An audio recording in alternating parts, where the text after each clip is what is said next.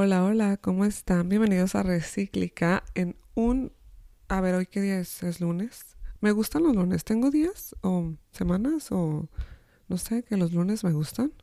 Recíclica se sube los jueves, pero el jueves pasado no tuve oportunidad de subir el episodio y hoy estoy aquí subiendo este episodio. No sé si lo voy a subir hoy, lunes, martes, miércoles, antes del jueves o me esperaré hasta el jueves para alcanzar a editarlo bien. Pero quería estar aquí, saludarles y más que nada pues estar presente en, en, esta plataforma y sacar. Es como mi terapia emocional grabar este podcast. Es como mi, mi terapia semanal. No estoy diciendo que hagas un podcast y hables como terapia. Si necesitas terapia, ve a terapia. Pero para mí esto pues está, está siendo terapéutico también. ¿Por qué? Porque lo estoy sacando, ¿no? Como sacándolo y se queda ahí y luego me puedo escuchar y digo, ay, a ver, ¿qué dije? ¿Qué estoy diciendo? Voy por mi segundo café del día y precisamente estaba viendo videos en YouTube sobre endometriosis. Los que me conocen y que siento que me escucha por gente que me, que me conoce. Los que me conocen saben que tengo endometriosis. De hecho ya tengo cirugía programada para el mes de agosto. Pero me da como el nervio. Me da como el nervio y me pongo a investigar más. Y ahorita estaba viendo un video en el que decía que el café era como... Ya lo sabía. O sea, es algo que yo ya lo sé y que ya intento dejar. Pero es que amo el café y sobre todo pues el feeling que te da el café, o sea, esa energía. Y hoy son las 12 del día y estoy tomando mi segundo café.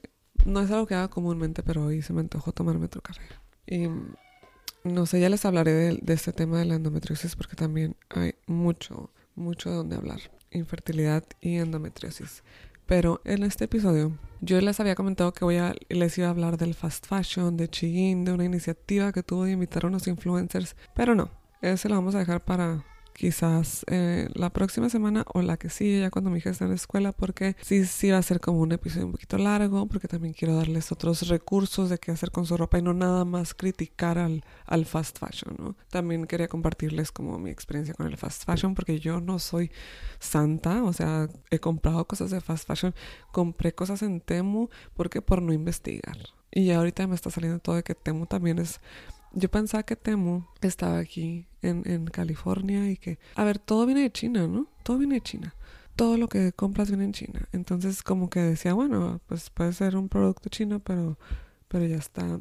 Es una empresa basada aquí, con los, no sé, reglas o así, lineamientos estadounidenses, pero no, no, no, no.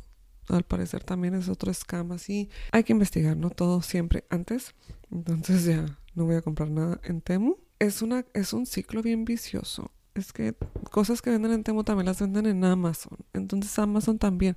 Es como todo, todo lo que consumes. Tenemos que ser ya más conscientes acerca de todo lo que consumimos.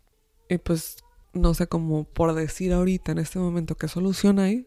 Simplemente ser más precavidos, más conscientes, comprar lo necesario, no estar buscando qué comprar, ser más responsables a la hora de consumir y no sobreconsumir. No ser consumistas, pues.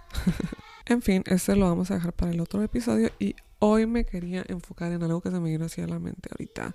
Estaba hablando con una amiga, a ver, vamos a hablar como de las relaciones amistosas, familiares, que se pierden a través de los años. Que se pierden, pero no quiere decir que, ok, ya no hablo con tal persona, ya no la quiero. ¿No? Claro que no, o sea, claro que si es un familiar tuyo vas a tener, vas a sentir respeto a lo mejor por esa persona, cariño, pero no la necesitas en tu día, ¿sabes? Yo, por mi situación, yo me fui a vivir lejos de mi país cuando tenía 23 años y regresé 10 años después. Entonces durante ese lapso conocí personas en los lugares nuevos donde viví, pero dejé de hablar y comunicarme con las personas que crecí, con mis familiares, solamente pues obviamente con mi familia cercana, la comunicación, el cariño, el amor, todo, el afecto, pues, obviamente con mi familia, mis papás, mis hermanos, siempre presentes, ¿no? Pero si bien es cierto, con muchos primos, tíos, dejé de hablar, dejé de hablar o, o de frecuentarme y cuando regreso me doy cuenta de que estoy bien así. Y yo crecí como de que no es que es tu tío, es que es tu tía, es que, ajá, tienes que quererle, tienes que hablarle, tienes que pero a veces no hay conexión con esas personas o no hay cosas en común con esas personas. Mm, por lo mismo no ha habido comunicación, ¿no? porque tú ya no, ya no compartes cosas con esas personas. Y está bien. No quiere decir que no quieras saber de ellos, no quiere decir que cuando hables con ellos no te pongas contenta, porque yo cuando me comunico con estas personas o hablo con ellos o llego a encontrármelos o los veo, me siento feliz, me siento contenta de verles, pero no es una persona que yo necesite constantemente estar hablando con. Mi diario vivir no los necesito. Y creo que también es parte de crecer y de madurar como darte cuenta que esas cosas pasan. No tienes que fingir algo que no existe, no tienes que ser hipócrita, simplemente porque compartes lazos sanguíneos con alguien, solo porque tienes el mismo ADN.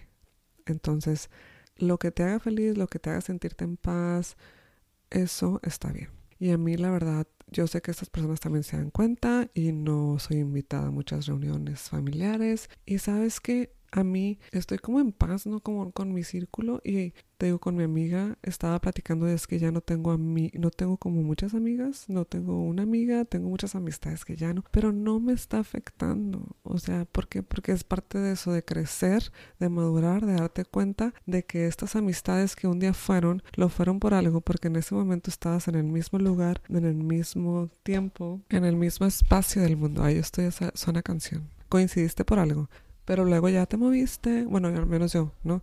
Territorialmente me moví, me mudé, he estado en diferentes lugares y ya no es lo mismo, ¿sabes? Entonces creces, te conviertes en madre, em, tienes otros intereses, entonces con esas personas ya no hay conexión, ya no hay algo en común, por así decirlo, simplemente no lo hay. Y no quiere decir que esté mal, que tengas que luchar, ¿no? Por seguir ahí. No, no, simplemente hay que dejarlo ir, dejar fluir dejar que sea así y aceptarlo, ¿no? A mí ya no es como que a mí me moleste, no es como que te necesito y yo creo que a ti tampoco porque tú tampoco has hecho como el esfuerzo, ¿no? Por estar ahí. Y eso está bien, está bien, porque así van llegando otras personas en ese momento, en ese espacio, en ese instante de tu vida. Y te das cuenta de que así es esto, ¿no? Así son las relaciones personales, familiares, amistosas.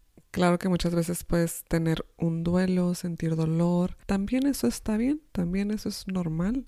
El fin de las relaciones, de los ciclos, a veces duele, pero pues también finalmente podemos darnos cuenta de las personas que realmente han estado ahí siempre y cultivar y nutrir esas relaciones significativas en nuestra vida. Darnos cuenta del apoyo de los amigos, verdaderos amigos cercanos y eso, el darnos tiempo también para construir nuevas conexiones, nuevas amistades, recordar que no estamos solos y que siempre va a haber una nueva amistad, una nueva relación que podemos construir, que podemos iniciar. Y esto siempre va a significar crecimiento, y aprendizaje. Construir una vida más auténtica, más plena, más satisfactoria, más agradecida. Aceptar estos procesos con valentía y autocompasión, recuerden. No hay nada más que estar contento con uno mismo, con lo que se tiene, ser sinceros, autocompasivos y estar abiertos a las nuevas posibilidades. El fin de algo, de una relación, de un ciclo, siempre significará el inicio